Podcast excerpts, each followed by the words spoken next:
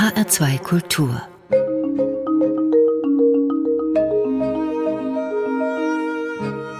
Doppelkopf Heute mit Stefan Hübner und mit Professor Clement Tockner. Er ist seit dem 1. Januar 2021 der neue Generaldirektor der Senckenberg Gesellschaft für Naturforschung und damit Herr über Donnerechse, Mammut und Wal. Herzlich willkommen, Clement Tockner.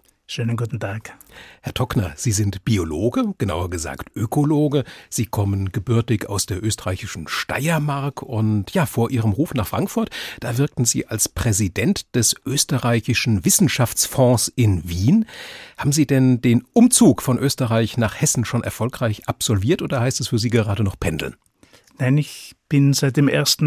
Januar hier in Frankfurt und bin einfach umgezogen. Jetzt denkt ja der Hesse sicher bei Senckenberg erstmal an das Museum in Frankfurt mit den großen Dinosaurier-Skeletten, die gefühlt jedes Schulkind einmal gesehen hat. Vielleicht denkt man auch dran, dass hinter dem Museum auch ja ein großes Forschungsinstitut steht. Selbst das ist aber noch nicht Senckenberg in Gänze. Was gehört denn alles noch so zur Forschungsfamilie Senckenberg dazu? Wie groß ist dieses Imperium der Naturwissenschaften? Ich meine, Senckenberg ist eine einzigartige Einrichtung. Wir haben elf Standorte in sieben Bundesländern, herausragende Forschungsinstitute, sieben an der Zahl, dann drei Museen, neben Frankfurt in Görlitz und in Dresden und dann auch noch eine sehr aktive, engagierte Bürgergesellschaft. Und diese Kombination, das macht Senckenberg zu einer einzigartigen Einrichtung, nicht nur in Deutschland, sondern auch weltweit. Wie viele Mitarbeiterinnen und Mitarbeiter stehen denn hinter dieser beeindruckenden Aufstellung? Wir sind aktuell 850 Mitarbeiterinnen und Mitarbeiter aus 40 Nationen. Und Generaldirektor zu sein, das bedeutet für Sie denn jetzt, dieses Zusammenspiel dieser Vielfalt zu koordinieren und der Arbeit so einen roten Faden zu geben. Sie sind nicht speziell Direktor des Frankfurter Senckenberg Museums. Nein, ich bin Generaldirektor von Gesamt Senckenberg, aber wir sind ein Team. Es sind drei weitere wissenschaftliche Direktoren und ein administrativer Direktor. Und Senckenberg ist eine vielfältige Einrichtung und die wesentliche Aufgabe ist, aus dieser Vielfalt heraus die Kreativität und die Innovation herauszulösen. Und Sie sind so ein bisschen der Spiritus Rector, der Ideengeber, der Antreiber. Wir haben 850 Ideengeber und Antreiber. Ich bin einer davon. Können Sie das formulieren, was es da vielleicht für eine, für eine Grundidee hinter all dem gibt, die Senckenberg als Ganzes zusammenhält?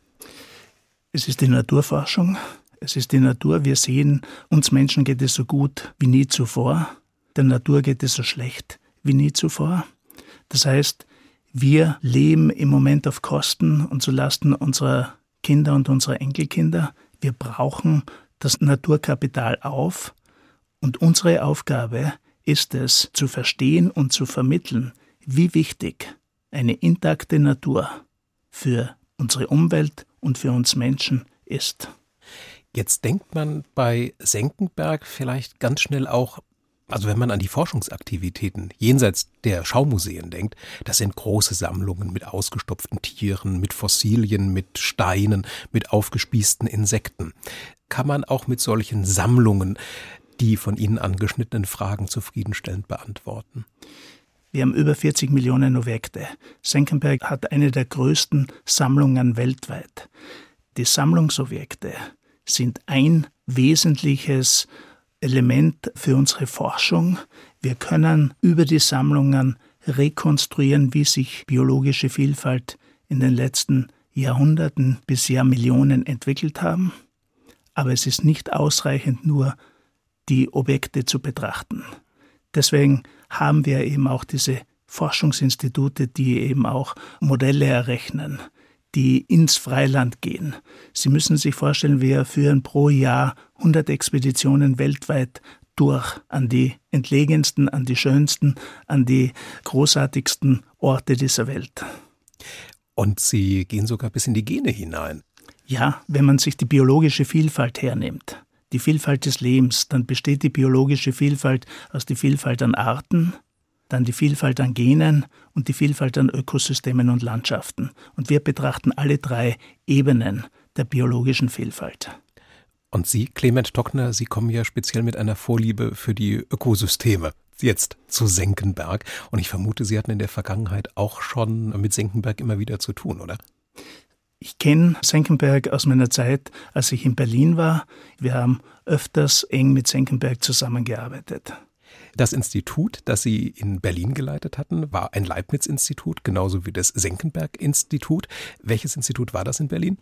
In Berlin war es das Leibniz-Institut für Gewässerökologie und Binnenfischerei, IGB, am Müggelsee gelegen. Und da arbeitet man allein schon, weil man Leibniz-Institute repräsentiert, arbeitet man da zusammen.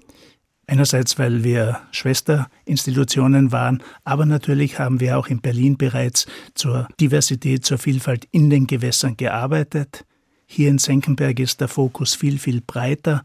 Da stehen nicht nur die Seen und Flüsse im Zentrum, sondern auch die Meere und eben auch die Landlebensräume. Obwohl es ja tatsächlich in Gelnhausen auch eine Forschungsstätte für Gewässerökologie und Fließgewässerkunde gibt. Das stimmt. Und ich glaube, auch das ist etwas Einzigartiges von Senckenberg, dass wir eben alle drei Bereiche, die marinen, die limnischen und die terrestrischen Systeme untersuchen und miteinander vergleichen. Was war es denn, was für Sie Senckenberg interessant gemacht hat und das Interesse in Ihnen weckte, Sie würden da gerne Generaldirektor werden? War das eher die Gewässerökologie oder war das dieser gerade geschilderte holistische Ansatz? Es ist dieser holistische Ansatz. Wir benötigen diesen holistischen Ansatz, um mit diesen großen Herausforderungen unserer Gesellschaft umgehen zu können, um die bewältigen zu können. Und die größten Herausforderungen sind einerseits der Klimawandel, die Erderwärmung und andererseits der ungebremste Rückgang der biologischen Vielfalt. Ich würde sagen, der Rückgang der biologischen Vielfalt ist die größte Herausforderung, die wir haben. Einmal verloren ist immer verloren und das ist nicht rückgängig zu machen. Und das Zweite ist, wir wissen nicht, was ein Rückgang der Vielfalt um 10, 20 oder 50 Prozent für die Natur und für unser eigenes langfristiges Überleben bedeuten wird. Jetzt hat Ihr Vorgänger, Professor Volker Moosbrucker, ja dieses Institutionennetzwerk, was Sie anfangs beschrieben haben, sehr entscheidend geformt, diese Expansion von Senckenberg in die Bundesländer vorangetrieben. Haben Sie denn schon so eine Idee, wo Sie gerne Ihre Spuren hinterlassen möchten, Clement Tockner? Das eine ist, das Museum und die Museen auszubauen. Also das Museum hier in Frankfurt zu einem Museum von Weltformat weiterzuentwickeln und trotzdem ein Museum zum Angreifen zu formen. Gerade die Museen sind Orte des Dialoges zwischen der Bevölkerung, den Menschen und der Wissenschaft. Und wir wissen auch, dass das Wissen, das in Museen gezeigt wird, besonders hohes Vertrauen hervorruft. Das heißt, Museen sind Vertrauensorte und wir benötigen diesen Dialog zwischen der Bevölkerung, zwischen der Gesellschaft und den Wissenschaftlerinnen. Das heißt, wir werden verstärkt transdisziplinäre Forschung durchführen. Transdisziplinäre Forschung heißt, akademisches Wissen mit gesellschaftlichem Wissen zusammenzubringen. Diese Gedanken, Clement Tockner, die möchte ich mit Ihnen gerne gleich noch etwas weiter vertiefen. Jetzt ist allerdings erst einmal Zeit für den ersten Musiktitel, den Sie in bester HR2 Doppelkopf-Manier für diese Sendung heute ausgesucht haben.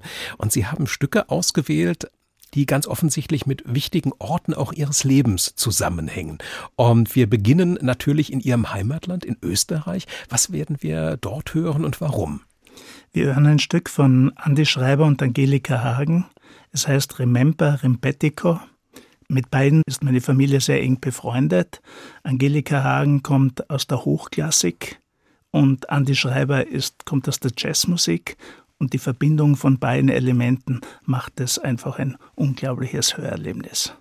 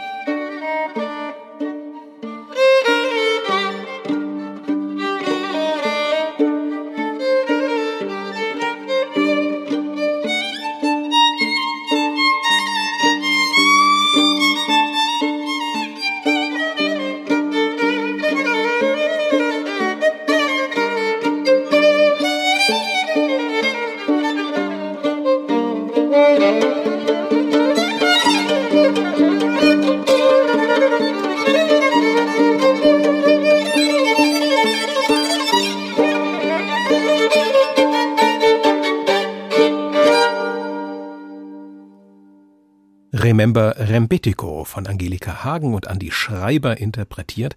Das war die Station Österreich auf der Musikreise des Ökologen Clement Tockner. Er ist der neue Generaldirektor der Senckenberg Gesellschaft für Naturforschung und heute zu Gast im Doppelkopf auf HR2 Kultur. Ihm gegenüber Stefan Hübner. Herr Tockner, jetzt wissen wir ja schon etwas mehr darüber, was Sie zu Senckenberg gezogen hat. Was sollte man denn über Sie persönlich unbedingt wissen, über den neuen Mann an der Spitze? Mein, Sie haben ja schon erwähnt, ich komme aus der Steiermark, bin aufgewachsen in einem entlegenen Teil äh, von der Steiermark auf einem Bergbauernhof und von Beginn an hat mich eben gereizt, in die Welt hinauszugehen. Also es war eine große Neugierde, Neues zu beginnen zu wagen. Es war mir immer klar, es gibt keinen geraden Karriereweg, sondern man steht immer an einer Kreuzung und muss entscheiden, ob man geradeaus geht oder links abbiegt. Vieles ist auch Glück, aber dem Glück muss man entgegengehen.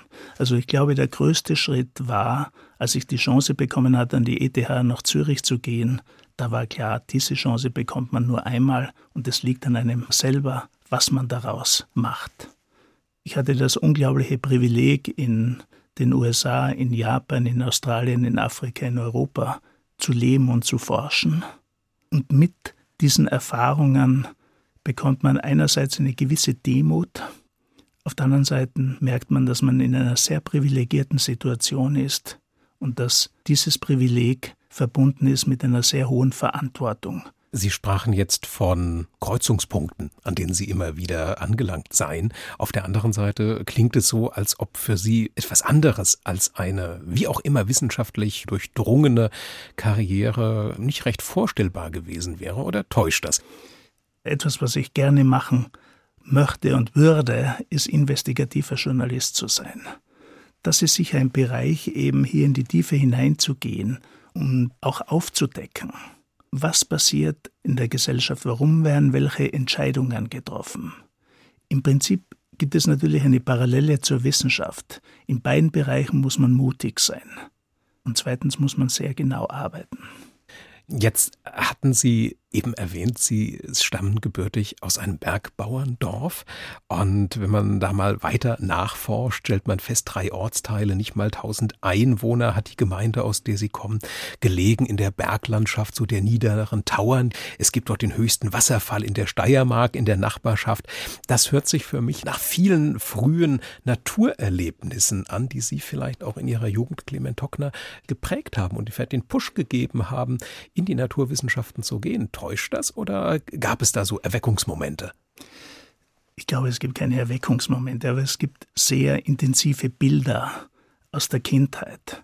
Vielleicht zwei dieser Bilder. Das eine ist ein Gewitter auf einer Alm zu erleben, ist ein ganz intensives Erlebnis.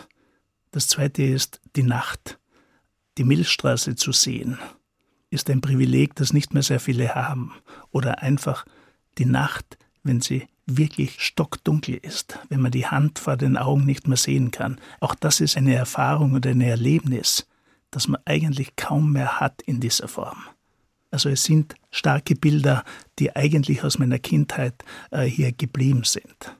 Bei Nacht werde ich jetzt aber hellhörig, Clement Tockner, denn Ihre Zeit am Leibniz-Institut für Gewässerökologie und Binnenfischerei in Berlin ist ja auch unter anderem mit einem Projekt verbunden mit dem Namen Verlust der Nacht.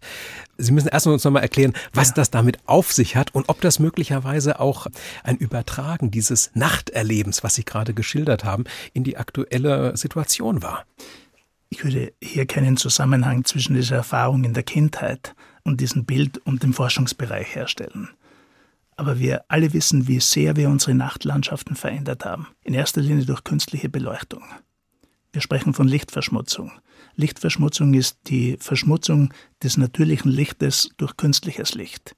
Und diese Veränderung der Nacht hat natürlich massive Auswirkungen auf die Natur, auf unsere Gesundheit, auf unsere sozialen Kontakte. Es geht um spirituelle, mystische Erfahrungen auch. Die Nacht hat eine große Bedeutung für uns Menschen und für unsere Menschheitsgeschichte. Also man muss sich vorstellen, man hat diese Nacht verändert. Im Prinzip ist es ein Großexperiment, ein globales Großexperiment mit unbekanntem Ausgang. Und man hat es eigentlich nie berücksichtigt, auch nicht im Naturschutz. Das heißt, man hat im Prinzip die Hälfte des Tages vergessen. Und wieder zurückzukommen zur Milchstraße. 50 Prozent der Bevölkerung hat in seinem Leben noch nie die Milchstraße gesehen. Das ist auch ein kultureller Verlust im Prinzip. Eben, es ist nicht nur in einem Dorf in der Steiermark, wo man dieses Erlebnis haben kann, wenn man einmal diesen sternenbedeckten Himmel sieht und erlebt. Womit der Verlust der Nacht auch nochmal ein Beispiel doch dafür ist, wie wir durch unser zivilisatorisches Tun uns eben auch die Möglichkeit nehmen, Natur in ihrem originalen Zustand zu erleben. Ja, ich glaube, es geht hier nicht nur um die ökologischen Werte, sondern es geht auch um die ästhetischen Werte der Natur. Jeder hat ein Anrecht auf Ästhetik, unabhängig von der sozialen Klasse. Und diesen Zugang müssen wir schärfen. Und da komme ich zurück wieder auf Senckenberg. Das ist sicher auch eine Aufgabe, die wir als Museum haben, eben hier andere, neue Zugänge zu unserer Natur wiederherstellen zu können. Gibt es Aspekte, wo Sie sagen, da ist eine aufklärende Volksbildung besonders notwendig, ist besonders angesagt? Etwa die Thematik Wasserkrise, Wassermangel oder Aquakulturen? Ich glaube, dass, wie gesagt, Museen herausragende Orte für den Dialog sind. Und wir müssen diese Dialoge führen. Aquakultur haben Sie erwähnt. Aquakultur ist der am schnellst wachsende Bereich in der Lebensmittelerzeugung. Und ob diese Aquakultur nachhaltig ist oder großen Schaden für die Umwelt nach sich zieht, das sind kleine Änderungen einerseits im Verhalten und andererseits im Management notwendig. Das heißt, wir können Aquakultur so gestalten, sodass sie kaum zu einer Belastung der Umwelt führt durch Kreislaufsysteme, dass das Abwasser zurückgeführt wird, verwendet wird zum Beispiel um Gemüse zu züchten. Da gibt es ganz kreative Ansätze. Das war ja auch ein Forschungsgebiet von Ihnen. Das Stichwort Tomatenfisch fällt genau. mir da ein, ja. Der Tomatenfisch, der war auch ein Projekt vom IGB, dem Leibniz-Institut für Gewässerökologie und Binnenfischerei. Wir haben hier auch den Deutschen Umweltpreis dafür bekommen. Und hier geht es darum, wie kann ich ressourcenschonend Nahrungsmittel erzeugen und trotzdem hochwertige Nahrungsmittel zu haben. Und das ist auch eben kein Widerspruch, sondern das sind Herausforderungen, denen wir uns seitens der Wissenschaft stellen müssen und wo es darum geht, faktenbasiert, evidenzbasiert, Informationen Wissen an die Bevölkerung, an die Entscheidungsträger heranzubringen auch. Und ich komme noch einmal zurück auf die biologische Vielfalt. In dieser Vielfalt ist das Wissen von mehreren Milliarden Jahren natürlicher Evolution gespeichert. Das sind die Bibliotheken unserer Natur. Und wir würden nie mit unseren normalen Bibliotheken so umgehen, wie wir es mit den Bibliotheken der Naturen tun. Und wir verbrennen im Moment, im wahrsten Sinne des Wortes, dieses Wissen. Clement Tockner, neuer Generaldirektor der Senckenberg Gesellschaft für Naturforschung. Er ist heute zu Gast im Doppelkopf auf HR2 Kultur. Und jetzt wird es tatsächlich schon wieder Zeit für den nächsten Stopp in Ihrer biografischen Musikreise, Clement Tockner. Ja, das ist ein Musikstück jetzt von Ali Farka Touré und Tomane Diapate. Die sind aus Mali, kommt von der CD In the Heart of the Moon und das Stück heißt Aiga Pane. Es geht hier mehr um äh, meditative Musik, es geht um die Verschmelzung von afrikanischer traditioneller Musik mit westlicher Musik. Ich persönlich habe ein halbes Jahr in Ruanda verbracht und dann einige Zeit in Uganda und auch in Namibia geforscht.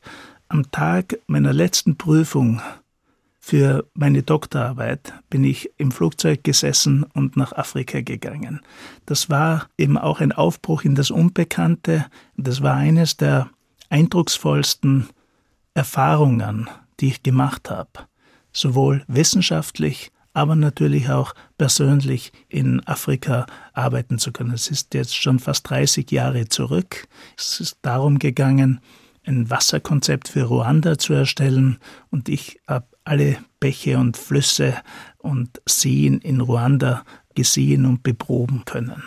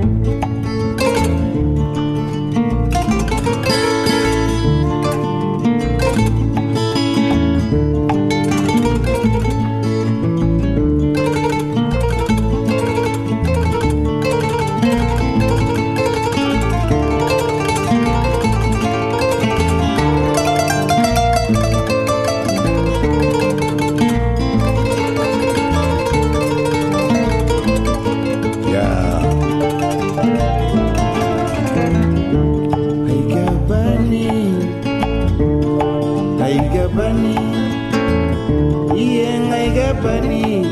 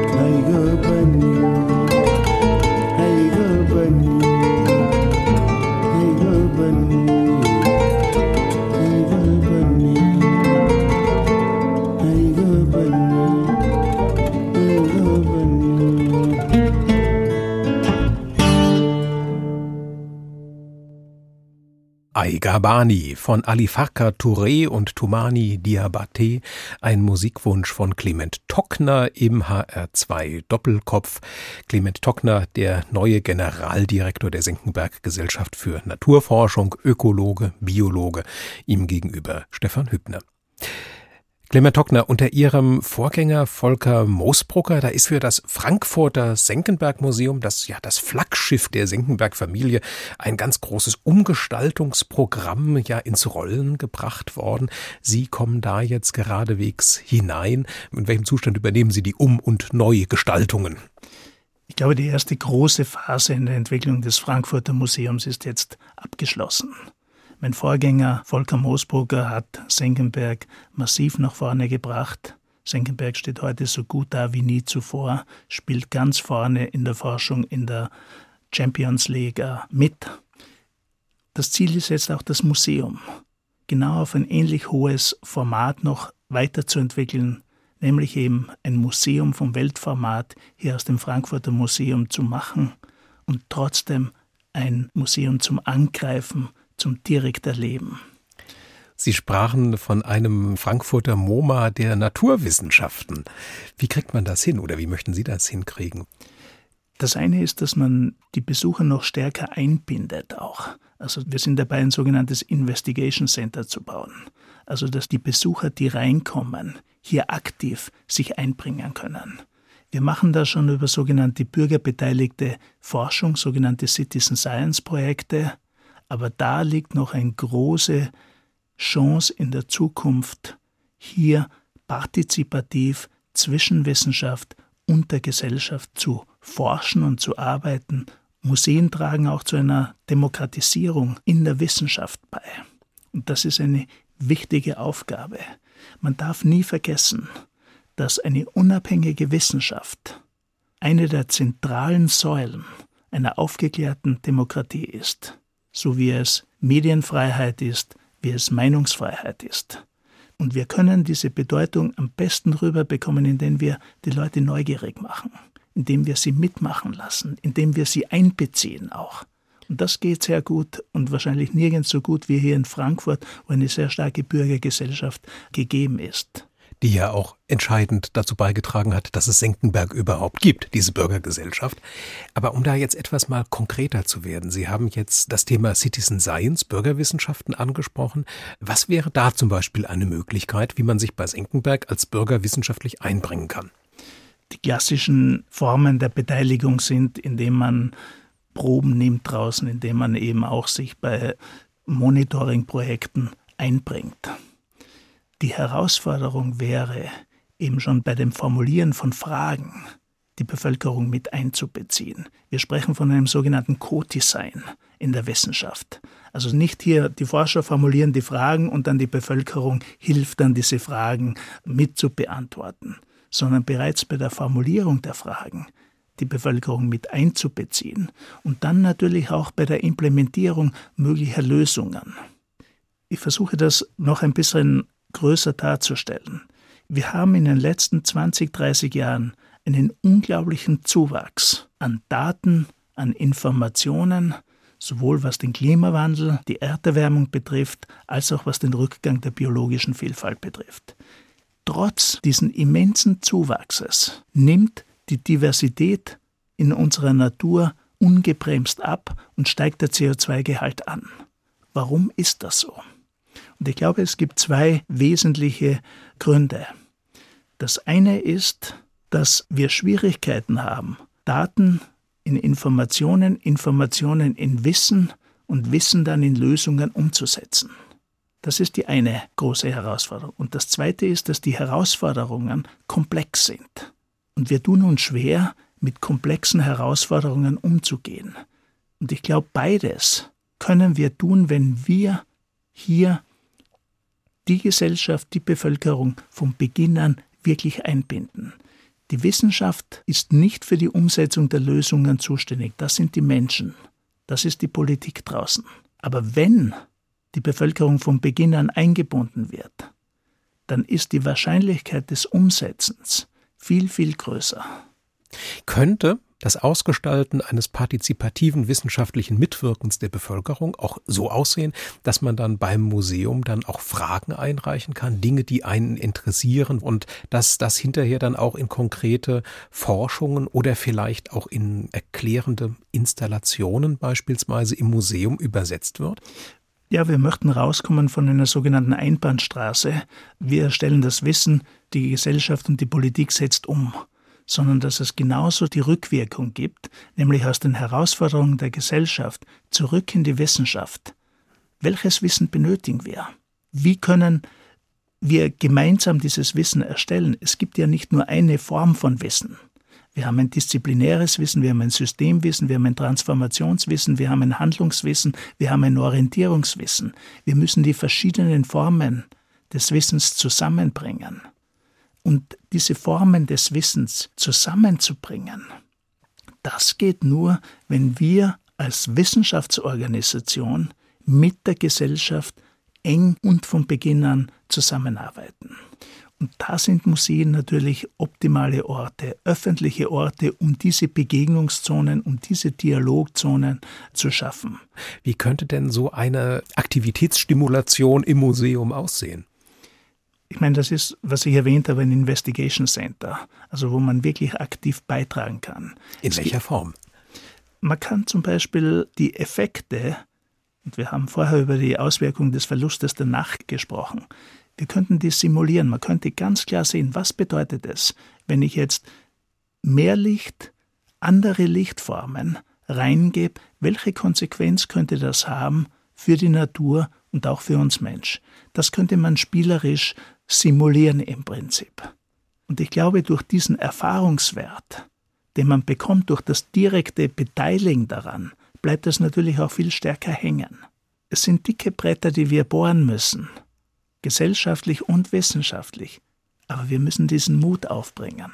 Ich finde es gerade ganz spannend, dass Sie Mut wieder jetzt das Wort mhm. gebrauchen, weil es gab vor einiger Zeit einen Termin, da haben Sie sich der Presse hier in Frankfurt vorgestellt und da sind mir zwei Dinge besonders im Gedächtnis geblieben, zwei Zitate von Ihnen und das eine war Scheitern ist erlaubt und das zweite Zitat war Mut tut gut. Und jetzt stellt sich natürlich die Frage, wo braucht man eben beim Weiterentwickeln ja etwa eines Naturkundemuseums Mut und wo verbirgt sich da vielleicht auch das Potenzial zu scheitern? Beim Mut würde ich hinweisen, dass wir andere Allianzen vielleicht auch noch stärker schmieden, nämlich Allianzen zwischen den Naturwissenschaften, die wir normalerweise repräsentieren, und den Geistes- und Sozialwissenschaften. Die biologische Vielfalt gemeinsam mit der kulturellen Vielfalt zu betrachten. Die Frage der Ästhetik der Natur, das ist eine Frage, die mit einzubeziehen. Wenn es darum geht, um Gesundheit. Wir haben das große Thema der menschlichen Gesundheit jetzt. Erstens ist, wenn wir über Gesundheit sprechen, müssen wir alle drei Formen der Gesundheit betrachten. Die körperliche Unversehrtheit, die mentale Gesundheit und die soziale Gesundheit. Und wir wissen, dass eine intakte Natur und die menschliche Gesundheit sehr eng miteinander gekoppelt sind. Und diesen Konnex herzustellen, das ist eine Aufgabe, die wir haben. Wissenschaft ist Vorsorge. Ich würde sagen, sogar Wissenschaft schützt. Weil wir wissen nicht, welche Krisen, welche Herausforderungen wir in 10, 20, 30 Jahren haben können. Und wir können nur darauf vorbereitet sein, indem wir jetzt auch die Vielfalt des Wissens zulassen und Wissen eigentlich generieren, um vorbereitet zu sein, resilient zu sein, auch in Zukunft, wenn es um diese großen Herausforderungen geht. Und insofern ist Wissenschaft einfach ganz zentral als Vorsorge, um eben mit den Herausforderungen der Zukunft umgehen zu können. Und insofern kann man auch sagen, Wissenschaft schützt. Und an der Stelle kommen dann eben zwei Schlagworte, die Sie auch schon eingebunden haben, dann wirklich zum Erblühen. Zum einen das Zusammenbringen wissenschaftlicher Disziplinen, das Interdisziplinäre und zum anderen das, Sie sagten schon, das Transdisziplinäre, also die Durchlässigkeit der Wissenschaft in die Gesellschaft zu fördern und die Umsetzung wissenschaftlicher Erkenntnis durch die Gesellschaft zu vereinfachen. Da gibt es ja auch schon entsprechende Initiativen, an denen Senckenberg aktuell auch schon beteiligt ist, um das zu fördern. Ja, und wir müssen auch als Wissenschaftsorganisationen auch die Anreiz- und die Belohnungssysteme für die Wissenschaft natürlich auch ändern. Inwiefern? Was bedeutet das? Ich meine, im Moment sind die beiden wesentlichen Indikatoren sind, wie viel Drittmittel man eingeworben hat und wie viel man publiziert hat. Man wird in Zukunft viel stärker schauen, was hat er gewagt? Hat er neue Kooperationen etabliert? Hat er andere Formen auch der Wissensgenerierung ausprobiert. Und ich glaube, das sind Indikatoren, die man genauso berücksichtigen wird. Und wenn ich mir heutzutage die führenden Institute anschaue, wenn die Leute gewinnen, dann schauen sie viel stärker, was hat er sonst gemacht? Hat er mal einen, einen Pfad verlassen? Ist in einen völlig anderen Bereich hineingegangen auch? Weil das persönlich aber für eine Institution unglaublich bereichernd sein kann. Ich wäre ja mal sehr gespannt, Clement Tockner, angenommen, wir würden uns nach Ihrem Ruhestand Eintritt in x Jahren hier nochmal wieder treffen, welchen Musiktitel Sie dann möglicherweise für die Lebensstation Frankfurt mitberichten. Für heute haben Sie sich für den dritten Musikwunsch einen Titel ausgesucht, der mit Italien zusammenhängt. Über Italien haben wir bisher noch gar nicht gesprochen. Wir haben über Österreich gesprochen, über die Schweiz, über Afrika, über Berlin. Aber was verbindet Sie mit Italien, Clement Tockner? Ich habe zehn Jahre in Italien geforscht, und zwar im Wesentlichen im Friaul. Dort eine kleine Feldstation aufgebaut. Im Friaul gibt es den sogenannten König der Alpenflüsse, den Tagliamento. Das ist der letzte große naturnahe Fluss im gesamten Alpenraum. Und wir haben hier in einem großen internationalen Team versucht zu verstehen, wie funktioniert ein natürlicher Fluss. Dieses Wissen ist Grundvoraussetzung, wenn wir degradierte Flüsse wieder renaturieren äh, wollen auch. Eine der faszinierendsten Flusslandschaften in Gesamtmitteleuropa. Und an die Clement Tockner erinnert Sie welcher Musiktitel? Ich habe mir ausgewählt Paolo Conte und das Stück Via con me.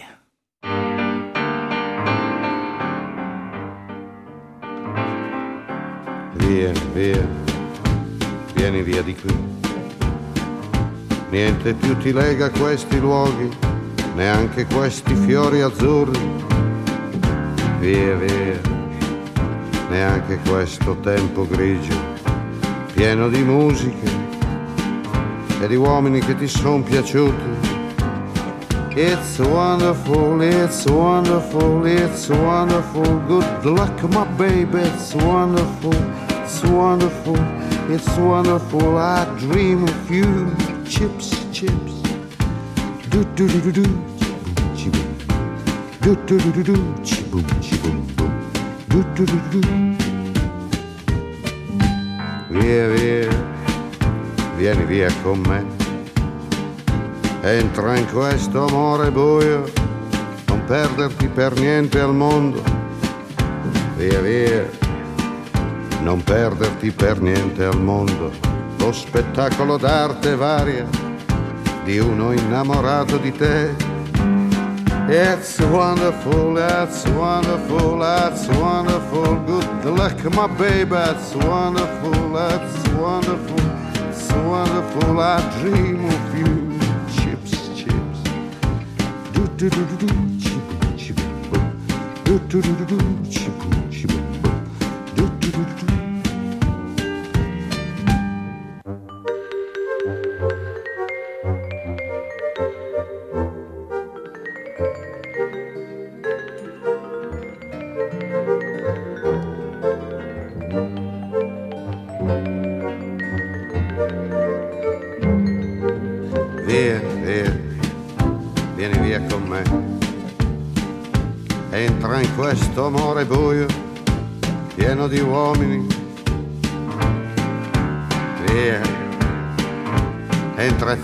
bagno caldo. C'è un accappatoio azzurro, fuori piove un mondo freddo. That's wonderful, that's wonderful, that's wonderful. Good luck, my baby, that's wonderful, it's wonderful, that's wonderful. I dream of you.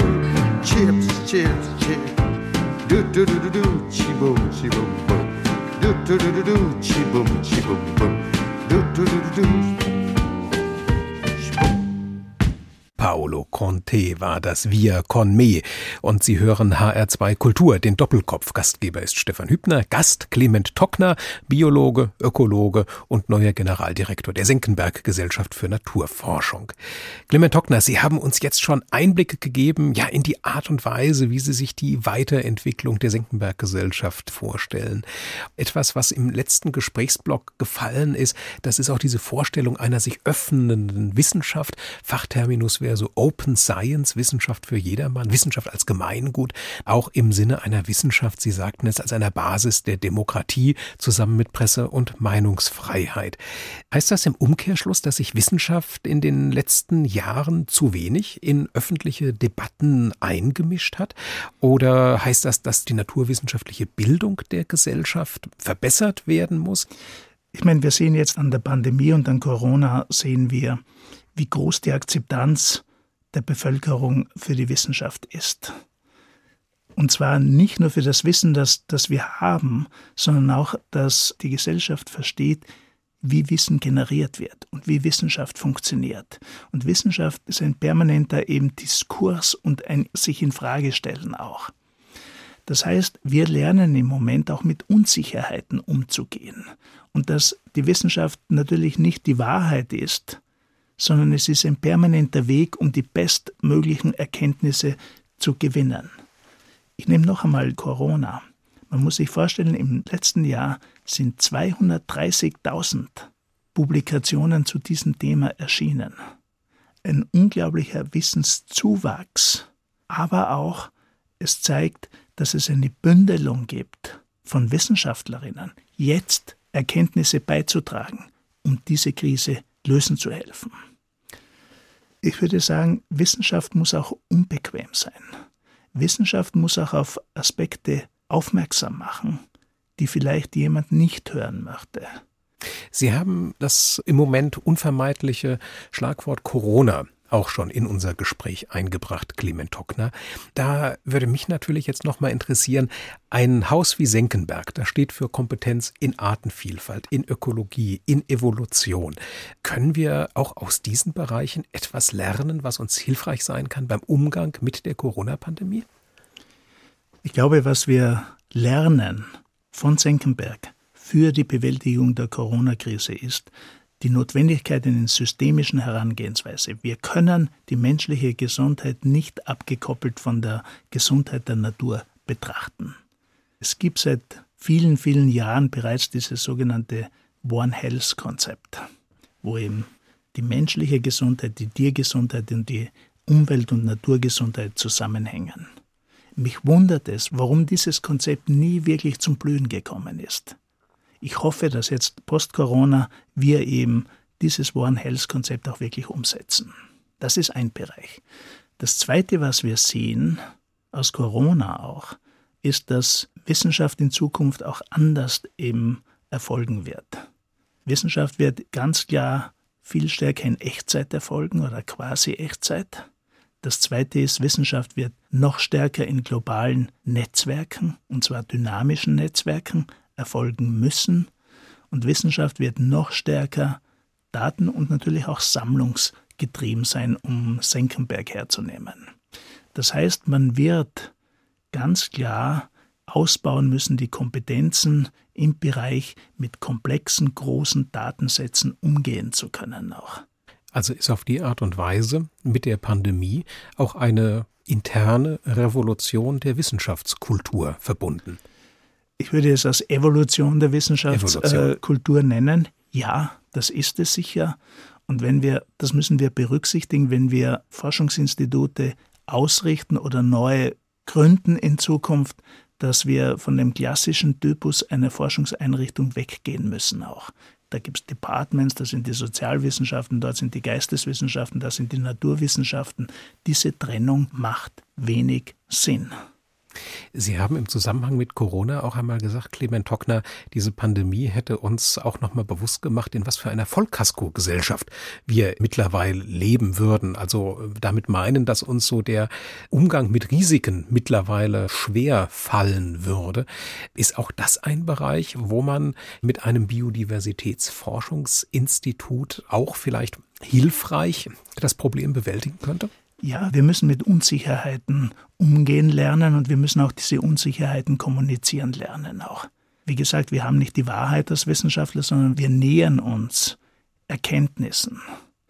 Und das ist eine Kommunikation, die notwendig ist und wo sich die Gesellschaft schwer tut, eben mit diesen Unsicherheiten umzugehen, weil natürlich damit auch Risiken verbunden sind. Wir müssen diese Risiken auch gut einschätzen lernen.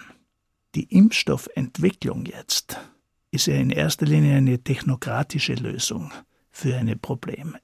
Das hilft uns ja jetzt nicht bei der nächsten Pandemie unmittelbar. Natürlich kriegen wir Erkenntnisse, wie wir schneller vielleicht noch Impfstoffe entwickeln können.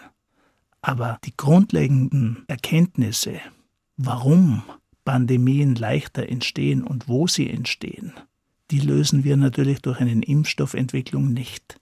Ich glaube, das ist eine Gefahr, in der wir uns befinden, dass wir sehr stark auf großingenieurtechnische Lösungen setzen. Das gilt für eine Pandemie mit der Impfstoffentwicklung, das gilt für den Klimabereich. Die Frage Climate Engineering wird kommen. Das heißt, die Manipulation der Atmosphäre, um die Temperatur unter einem bestimmten Niveau zu halten aber es wird ein noch größerer Großversuch sein mit völlig unbekanntem Ausgang. Und auch wenn sie die Temperatur erniedrigen können oder niederhalten können, kriegen sie ja die CO2-Konzentration nicht runter und zum Beispiel die Versauerung der Ozeane geht ja trotzdem weiter. Also da müssen wir Acht geben, dass wir eben nicht nur auf solche großtechnische Lösungen in Zukunft setzen. Das heißt aber auch, dass Institutionen wie Senckenberg in Zukunft vielleicht auch noch stärker mit den Ingenieurwissenschaften einfach kooperieren müssen. Ich bin gespannt, wo uns dieser evolutive Transformationsprozess in der Wissenschaft hinbringen wird. Für heute ist unsere Gesprächszeit leider vorbei im HR2 Doppelkopf. Aber bevor wir ins weitere Programm übergehen, soll es noch ein Musikwunsch für Sie sein. Und der hat mit Ihrer Lebensstation Berlin zu tun, Clement Tockner. Ja, es ist ein Stück von Émile Paressieux und Vincent Bayrani. Das Stück heißt Fuga im Mysterio ich habe diese Gruppe das erste Mal in Berlin gehört und vor knapp einem Jahr in Wien. Das war das letzte Live-Konzert, das ich gehört habe vor dem Lockdown. Und ich glaube, ich und wir alle freuen uns darauf auf ausverkaufte Theater, volle Museen und ein Live-Konzert wieder erleben zu dürfen. Clement Tockner, der neue Generaldirektor der Senckenberg Gesellschaft für Naturforschung, war heute zu Gast im HR2 Doppelkopf. Ich danke Ihnen ganz herzlich für Ihr Kommen und es verabschiedet sich Stefan Hübner.